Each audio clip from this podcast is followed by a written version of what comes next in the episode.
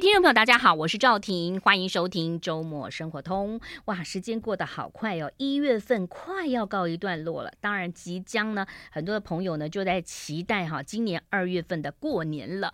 你有没有觉得年节的气氛越来越，嗯，好像有点薄吧？哈，就是大家没有说很期待。像我们小时候呢，期待过年就可以放什么大龙炮啊、水鸳鸯啊，然后呢，很开心的。过了一个通宵，那现在的孩子们呢，好像就是说，哎，可以拿个红包之后呢，呃，就没什么事做了哈。那所以呢，很多的小朋友呢，还有一些这个住在这个都会区的朋友，都会回到乡下过年。我觉得乡下真的还是比较充满了年节的气氛。好，节目一开始呢，要来介绍一本书，这本书叫做《年疗愈内疚》啊。很多人很多事情都会觉得好内疚，一辈子内疚，甚至呢，呃，你看那个像这个台北车站啊，或什么铁路局，常常会收到说，哦，五十年前我家环境不好，所以呢，我就是 呃没有做做一个免。费的这个车火车，那现在我环境很好，我就加倍还给你啊。那当然，这种很多不同的内疚，对于情感的内疚啊，对于对人的内疚，还有对于这个好像逝去的事情无法挽回哈，到底要怎么办呢？很高兴呢，介绍这本书，亲子天下所出版的《疗愈内疚》。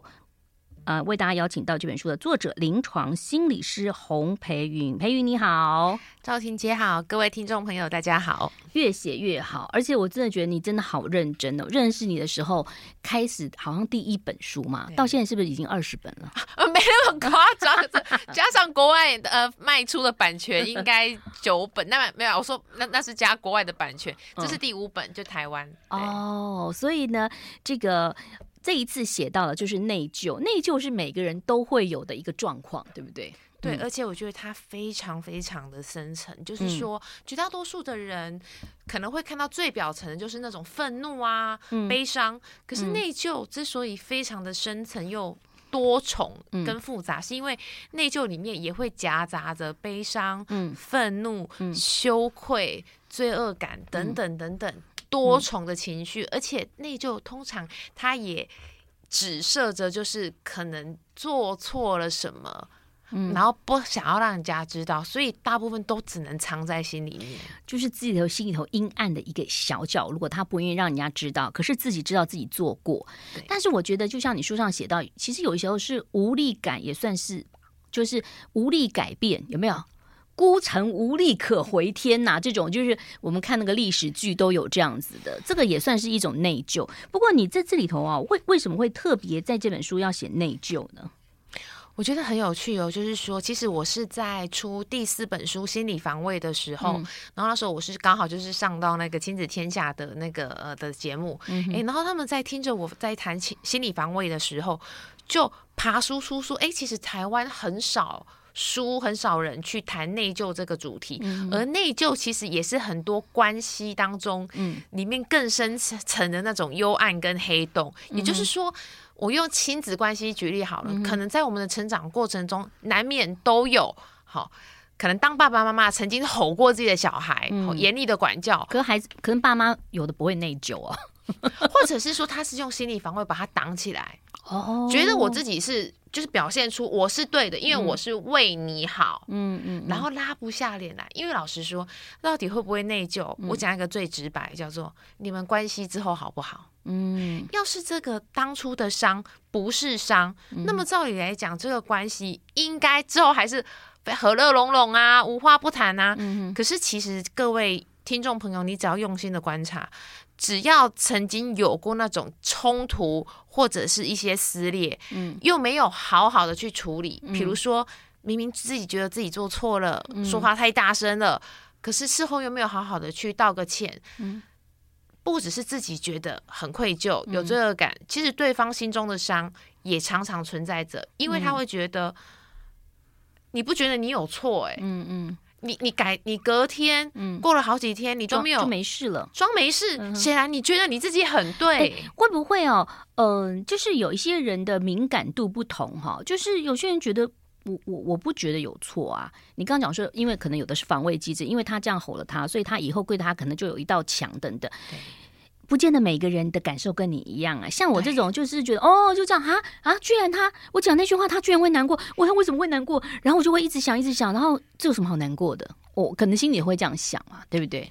嗯、所以我觉得其实可以去观察，就是说到底之后两个人的互动的品质跟感觉怎么样？嗯，因为如果真的有些什么，嗯、也就是说，也许自己真的有些说错了，或者是对方、嗯、哦怎么样了，嗯、其实那个那个疙瘩一定会让你们之间的距离是变得远的。嗯，当然有些人想要改变，有些人不想改变，因为亲子关系当然很多想要改变，可是朋友有些人可能就说，反正我们这个不是一个同一个生活圈，不是频率不同，没关系啦，就是道不同不相为谋，也就就离开了，这也没什么好内疚的哈。对，所以所以应该应该这么说，就是说，其实我在书中会特别强调，就是说，其实所有关系都可能产生内疚，嗯、但你会特别有感的，就是你今生的重要关系人嘛。哦，对，对吧？比如说，假设我我我我用一个比较生活化的例子让大家听听看啊，就比如说，如果今天我是去，比如说宜兰玩耍，嗯、吃了一碗牛肉面，但结果可能啊、呃、付钱的时候少给了，然后五块钱。对，然后对方他其实收钱又收得快，没有看得很仔细，哇！结果我已经回到台北了，嗯、哇！然后我会因此而重严重到内疚一辈子吗？嗯，应该不至于。可、嗯、但是如果今天是你的重要关系人，可能亲密关系，嗯、或者是跟孩子、跟自己的爸爸妈妈的那个内疚，才会有比较强烈而深远的影响嘛。好，我们待会来谈谈，如果你有内疚的感觉，我们要怎么样让自己？呃，可以比较开心，然后怎么样去补救？哈，马上回来。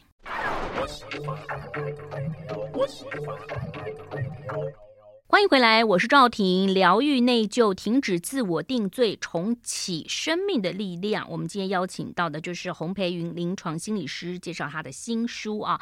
那刚才讲到了，很多人都会内疚嘛，比如说这个逃票啊，有没有？或者是说呢，这个跟家长，或者是说小孩子，你误会他，他一回来晚了，你就说怎么那么晚回来？就会发现他手上拿了一个。要送你的蛋糕哦，就觉得很不好意思，对不对？很多妈妈就会说哦，不好意思，误会你。我觉得就及时讲就好了。对，有些人拉不下脸。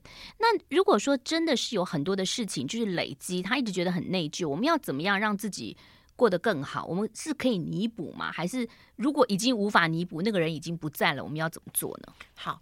我觉得，所以这个基本上可以分两个层面，就是说，应该应该有两个方向，就是说，如果今天 你还来得及弥补，对方还在世哦，嗯，那这也是我很想要呃分享给所有的听众朋友，也包含是读者，就是说，嗯，绝大多数人之所以会懊悔终生，是因为在来得及弥补的时间都不去弥补，嗯，对吧？嗯，嗯，也就是说，如果今天对方还在世，你觉得好好的跟他把这件事情谈开，嗯，也许中间真的是有一些误会，嗯。而如果你可，也许你就啊打电话约见面好尴尬，因为真的那个面子真的是很难拉下来。那或许透过送卡片或者是送个礼物这种有点间接的方式，嗯，第一个你也不会有一种啊直接有可能被直接拒绝打脸的风险。嗯嗯，那另外我觉得很重要一点就是说，我觉得我们永远要提醒自己。主动把你自己心中的善意跟爱传递出去，嗯，因为你传递出去的就是好东西，嗯哼，也许对方第一时间他可能真的。他还有他需要消化的时间，他没有那么快的就也回应与你理解跟善意，但这种他接收到了，他那边就会开始有一些不同的变化跟转化。嗯，那第二个方向就是，如果今天那个你很想跟他谈开跟和解的人已经不在了，嗯，所以这也是这本书的副标，我觉得好重要的一句话叫做。停止自我定罪，嗯，不要一辈子觉得啊，我好糟糕，我做错了一件什么事情，我真的是一个罪人，嗯，然后不断的苛责自己，然后常常去反刍自己做不好的地方，嗯，我觉得如果今天对方已经不在了，也许你在心中就是送出一个类似啊呃，呃祝福祝福，这就是一种能量嘛，你送出去，然后如果真的。那一件让对方受伤的事情，同时也提醒自己，就不要再犯到别人的身上。我觉得这个就是代表了自己也在这件事情上好好的学到了。是你书上有写到这个转念作业，对不对？哈，转念嘛，有的人就是一直很执着的在想，转念作业只有四句话。好，第一个是这是真的吗？好，第二个是我能百分之百肯定这是真的吗？当我持有这种想法的时候，我的反应会如何？没有这种想法，我会是怎么样的人？对，这个是不是就是比较敏感的人？他们会这个可以来做的转念？我觉得大家都可以试着把转念作业带来带进你一生当中，所有会面临到的一些考验啊、痛苦。比如说讲、嗯、关系嘛，比如说、嗯、哦，我的孩子他一回家就摔书包、嗯、哦，非常的没有礼貌。譬如啦哈。他是一个这么恶劣的孩子嘛？好，这是转念作业，你就直接带进去使用哈。嗯，可能在气头上的时候，就会觉得对他就是这么的恶劣，因为自己还很气嘛。哈，可是我觉得通常转念作业的第二句话，他就已经开始很有用了，嗯、叫做我可以百分之百的确定，他就是一个这么糟糕、这么恶劣的孩子吗？诶，百分之百。好，其实就不是的。为什么？嗯、因为他也有好的时候，也有开开心心，嗯、然后也有跟你就是呃相处的很好的时候。所以我觉得转念作业，它其实就是在松动你的那个执念。嗯，那你看到其实这个人他还有其他时候、其他面相，绝对没有在我们这么气头上的时候就觉得。对，他已经没救了，你就要想到他好的地方，是不是这样子？对，我觉得就可以时时把自己拉回一个终点。嗯、对、嗯，然后当我持有这个想法，我的反应会如何？就慢慢的去想说，所以我应该是要想他好的地方，是不是？是这样吗？对，而且也可以觉察到说，嗯、像第三句，所以我的反应会如何？也就是说，我们立刻带回到自己的觉察。嗯，对耶。如果我一直保持着他就是一个恶劣的孩子，他搞不好就是这样。好，你反正让我认为我恶劣，我就来恶劣下去，会不会？然后你觉你就会觉察到自己说：“嗯、天哪！”当我一直怀抱着他很糟糕的这个想法说，说、嗯、我自己的心情就会很不好。哦，所以不要这样子想，你自己心情也会好。对，因为有些时候、哦、这个这个念头。嗯，其实应该说，这个事件它虽然过去了，可是大部分就是怎么样？事情虽过去，但念头一直绑在自己的心上。然后只要这个念头一起来，又想到哦他那时候摔书包、甩门，哇，很忤逆呀，哇，自己心情就开始糟糕了。嗯，对。好，这个也可以用在这个情侣或。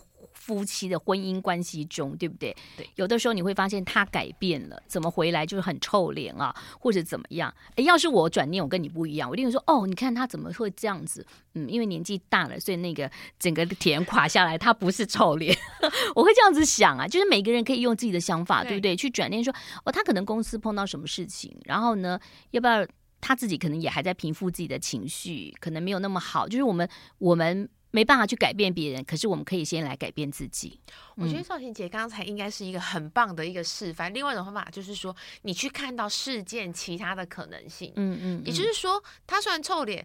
可能是因为他在外面遇到什么事情，但他的臭脸不是针对我。嗯，但是很多很多人他会很快的觉得说，他这个臭脸，他这个脾气态度这么差，他就是冲着我来的。哎，像我每次去吃饭，我都会跟你讲说，哎，你们不要觉得我臭脸哦，因为我的嘴，因为有的人嘴唇是往上的那种笑的，我的就是往下，我就说哦，我没有在生气哦，我要先讲，因为其实你周围真的会有一些很敏感的人。就是如此啊！好，我们先休息一下喽，待会儿继续来聊聊哈。就是我们要怎么样释放内疚，活在当下呢？还有最重要就是啊、你以后讲到，就是说停止自我定罪，因为很多人越想越想，就是都是我的错，都是我的错哦，这样子其实也没有办法有任何的帮助。好，休息一下，马上回来。I like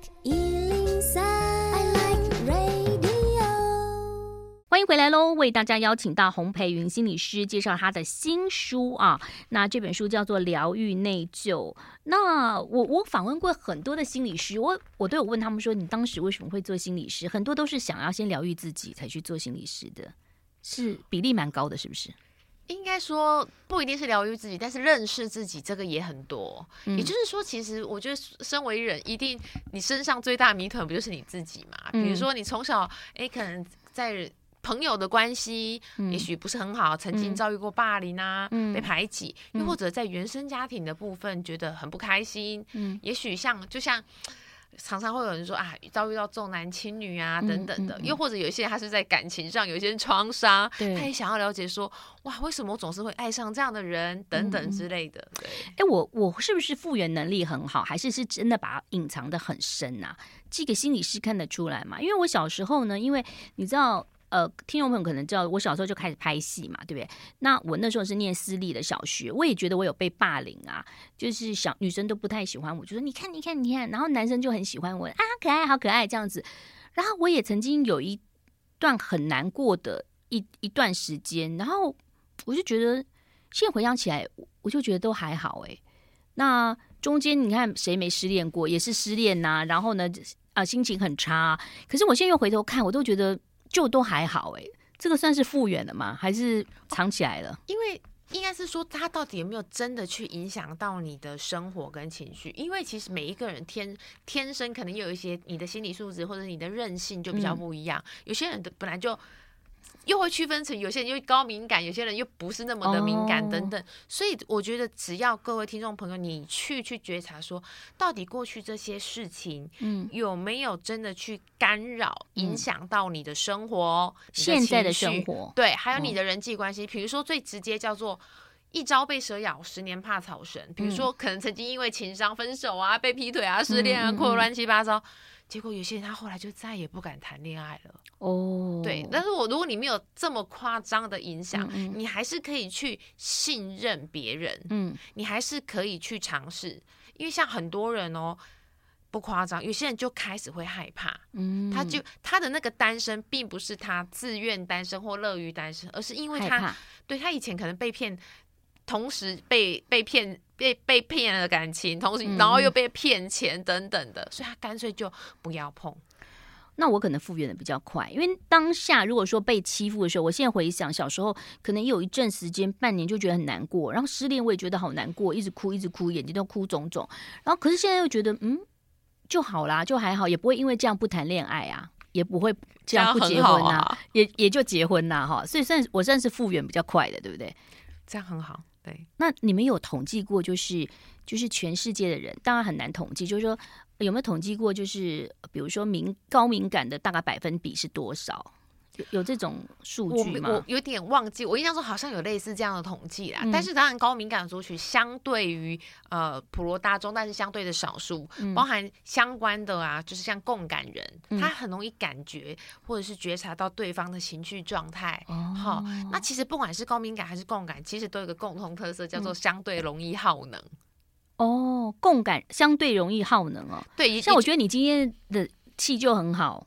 我感觉我们两个就觉得都还不错哦。哦，对啊，对啊，对啊，是吗？是吗？是吗？但是，但是我是那种去到人多的地方，或者是说那种大型的场合，很容易累，因为我就是高敏感又共感的人。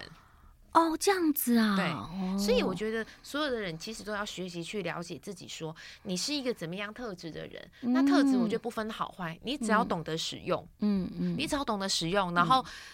在你可以适合你发挥的地方去发挥，嗯、因为可想而知，嗯、如果你是高敏感或者是共感的人，嗯、你可能对于呃是那个些线索啊、别人的状态的观察跟觉察比较高。嗯哼，但是你也要懂得保护自己，可能你在外面跟很多人接触的时间相对要缩短，才不会让自己很快就觉得好累好累哦。哦，原来如此，那我可能也是常出去回家就觉得好累哦，但是回家就感觉充电了。好，回到你书上有讲到好多的故事啊，其中有一个故事就是因为爸爸呃年轻的时候外遇嘛，哈，所以呢这个呃他故事人应该叫哲生对不对？他就不想回家，对，然后就算他太太跟他说，哎，过年了，过年了要回家，他也不想去啊，那就是也没有办法跟父亲和解，这很多事情都是两代的事情哦。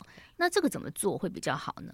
嗯，其实我觉得，不管是啊、呃，我自己呃，心理工作十多年下来，哦，包含或者是包含呃身边一些朋友的故事哦，嗯，我觉得很多时候人之间的恩怨情仇，真的会牵涉到好几代。比如说当初爸爸妈妈，或者是呃，像故事当中爸爸早年有一些外遇的状况，嗯、一些恩怨情仇，其实孩子很难不被影响。嗯，因为孩子常常需要面临到一种状况，就是他必须选边站。嗯嗯，那通常啦，我我相信孩子通常会选边站的，不会是选啊谁有钱嘛，而是说谁是比较受苦的那一方，谁是可能对自己真的比较有关心，而不是心不在家里的那一方。嗯，可是人往往也是这样，也就是说，在小时候，也许在那个情境下，因为你你虽然选边站，你也确实知道。谁呃，也许是妈妈哈，是比较辛苦的那一个。可是当你长大之后，嗯，也许你也会希望说，我们的家人的关系是可以有比较和解一点的一个、嗯、一个可能。有些人不想和解，他距离比较远，但有些人希望就是和解，对，或者是说相对的好一点，嗯、不要像像从此就像仇人、嗯、或者像陌路人。可是很尴尬，就是说，可是如果今天我跟当初不是我选的那一方，是背叛家庭的那一方和解了，嗯、那我是不是？回过头来，我反而背叛了当初守在家里的妈妈，嗯、那自己就会很内疚啊，嗯、就会觉得说自己怎么会变成是一种有点像是，也不是说墙头草，就变成是说，嗯，当初那个在你面前流泪的，好、嗯、好好的照顾你的人，你好像就背叛了他，嗯，可是你又，可是如果你没有去跟另外一边的爸爸或者是谁和解，你又会觉得说。那自己好像也很不孝，嗯，因为爸爸也不是会有这个状况。对，嗯、我觉得其实所有的听众朋友应该会很有感觉，就是说，当你看到三十几岁的爸爸跟现在爸爸七十几岁，看到他的背影或看起来已经老迈了，所以你可能真的会有很多的情绪涌上来啦。嗯，对，而且再加上呃，其实我们这几年常常有四道嘛，嗯、道谢、道歉、道别、道爱。嗯、我相信很多人其实，在听到这样的观念之后，嗯、其实多多少少也会希望说，就算没有办法彻底的和解，嗯、哼但至少不要带着强烈的恨嘛。嗯，那你怎么建议他怎么做呢？如果身处于这样的朋友们，我们先休息一下，待会儿来聊。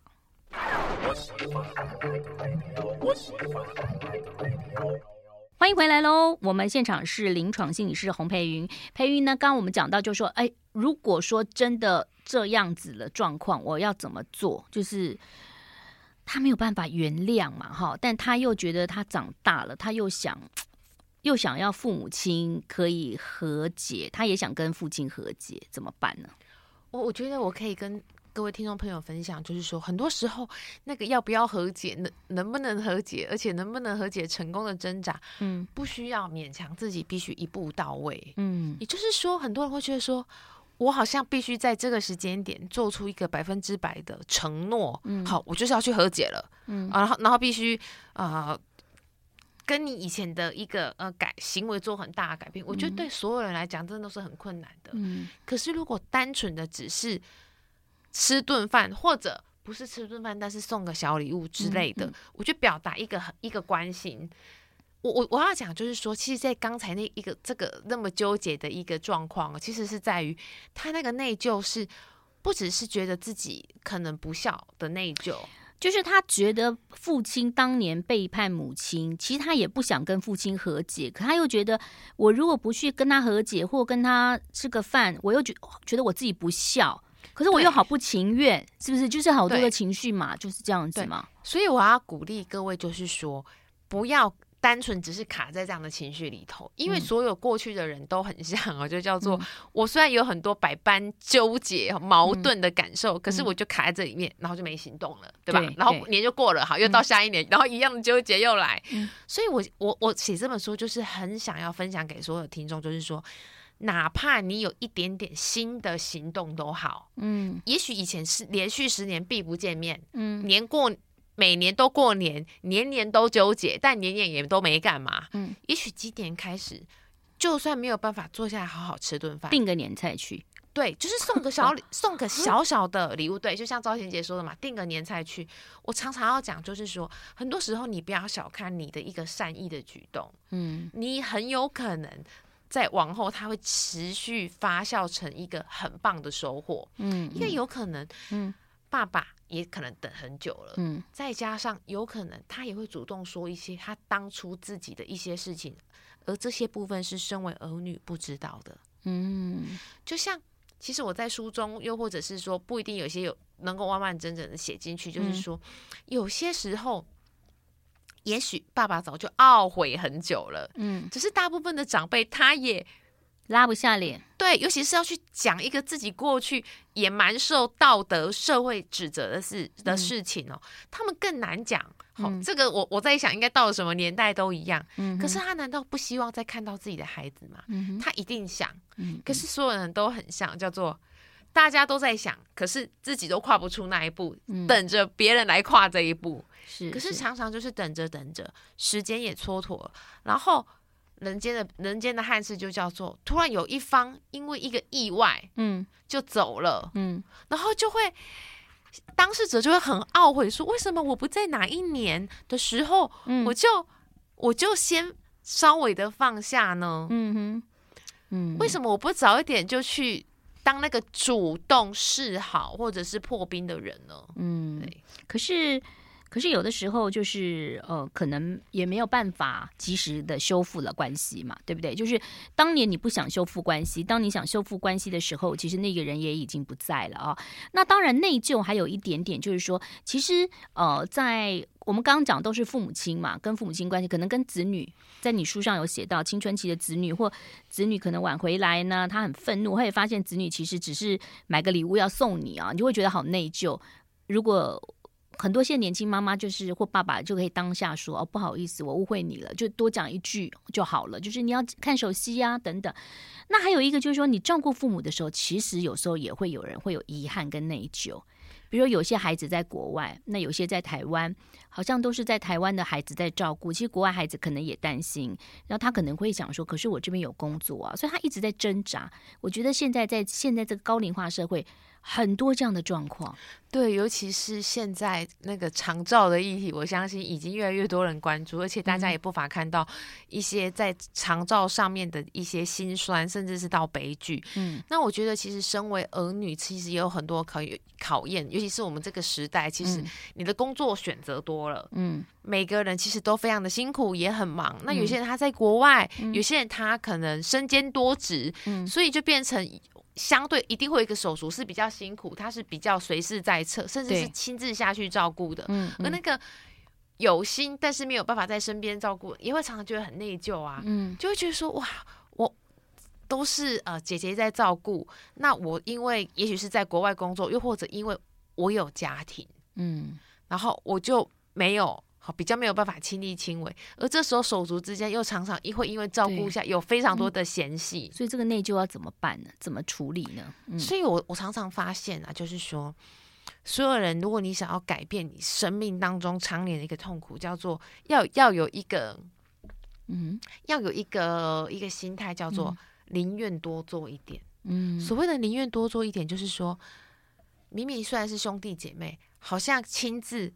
包个大红包，或是跟他说个谢，好像有点多。嗯，其实不会，嗯，因为很多时候那个付出比较多的人，他就是希望你的看见，嗯，他就是希望你的这个感谢，嗯，就会有一种就是啊，我为了照顾爸爸妈妈，可能连自己的工作都没办法做了，嗯，然后身为照顾者，不免啊，叫做最容易第一第一线的接触到长辈的负面情绪，对对，哦，丽亚。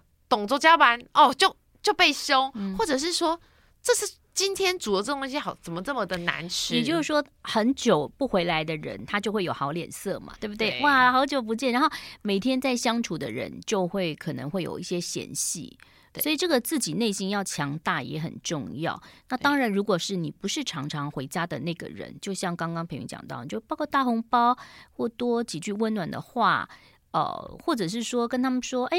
等于类似喘息嘛，我来照顾你，去洗个头、指个压，都帮你预约好了。我觉得这是一个很好的方法。好好，休息一下，马上回来。I like 欢迎回来喽！我是赵婷，疗愈内疚啊，在这本书当中有二十五个疗愈故事哈，让你这个释放你的自责跟懊悔啊。说实在啦，这个是要练习的，所以你先从亲密的、比较亲近的朋友开始练习。培芸，不好意思哦，刚才呢你来了，让你等了一下，然后我还跟别人聊天，你可以原谅我吗？不会啊，我觉得就是还蛮开心的啊，就是我我又有时间做的事情，我这样有跟你道歉的哈。其实其实其实应该这么说，我觉得不只是主动道歉很重要，还有能够成为一个接收别人道歉的人。你有没有接收到？我觉得你没有哎、欸，你要接收，因为我我我根本就没有觉得你有有赋予我啊，对不对？其实我我觉得那个给跟收很重要，也就是说，我觉得常常很多时候一种是。拉不下脸道歉，嗯，那另外一种是别人道歉的，可是自己还是很过不去。哎、欸，有些人道歉讲，哎呀，不好意思啊，对不起啊，对不起，对不起，然后你就很烦，啊，好了好了好了，其实 道歉的人也没有很真心，然后你说好了好了，你也没有很真心，对不对？就就这个事情就过了。所以，我我我常常觉得，如果如果是这种小事也就算了，可是我觉得如果是重要的事情，就像我们其实，在做所谓的心理咨商的时候，常常都在强调，为什么那个同在很重要，嗯、也就是说，嗯，心理是不可能在咨商的时候还没说，哎、欸，那个。好，对不对？就是他一边划手机，那你就会觉得说，嗯、你根本没有专心在我们我们之间的会谈，还有我在跟你讲一件这么重要的事情，嗯、你的注意力跟你的精神、你的心思根本不在我身上。嗯，所以我常常讲，就是说，道歉也好，道爱也好，嗯，你一定要真的是真心诚意的说，嗯、不然你干脆就别说，等到你状态到位的时候你再说。嗯、那我想请教你，可能很多人心里头都有这个想法。我就是不想要跟他，呃，比如说亲人常常见面，可是我就内疚。我就是不想要说这句话，可是我又内疚。我就是不要这样，一定有人这样子。对，所以我这本书就是它里面有附上那个两张小卡片哦。嗯、我觉得其实这附上两张小小卡片，其中一张叫做传爱小卡，嗯，一一张就是帮助你自我觉察小卡嘛。嗯、我觉得传爱小卡它不只是这张卡片可以让你来写，我觉得它也是一个很重要的提醒，叫做、嗯、如果你无法做到直接，嗯，那你可以透过间接的方式嘛，嗯，你没有办法常常跟这个亲人见面，甚至同住在一块，嗯，那你可以透过。偶尔哦，可能也许是一些呃重要的一些节日的时候，嗯、过去看看他。我们有一个朋友啊，就是他住在外头很多年，但他的行动电话的账单他都不用电子账单，他就是用那种呃，就是一般的账单，就放在原来的家里头。那我们就问他说：“啊，你为什么每个月都要回去拿账单？”他说：“就是我要提醒我自己，还是要回家看看父母亲，因为他。”他他知道他没有办法太相处太久，然后他也他如果回去，他好像也没有借口说看。真的，有的人就很好强，他就说他就是每个月去拿个账单，就是电话的账单，就可以在家里头做一做，这样算不算一个好方法？我从这个故事里面，我听得还蛮感动诶，就是说，我我觉得很多人其实内心他有那个很，都一直有那个很良善的一面，只是他会透过很多的心理机制，把它包装成那样，转化成那样。明明其实应该是想要回去看爸爸妈妈的，可是因为相处痛苦，这个很常见啊哈。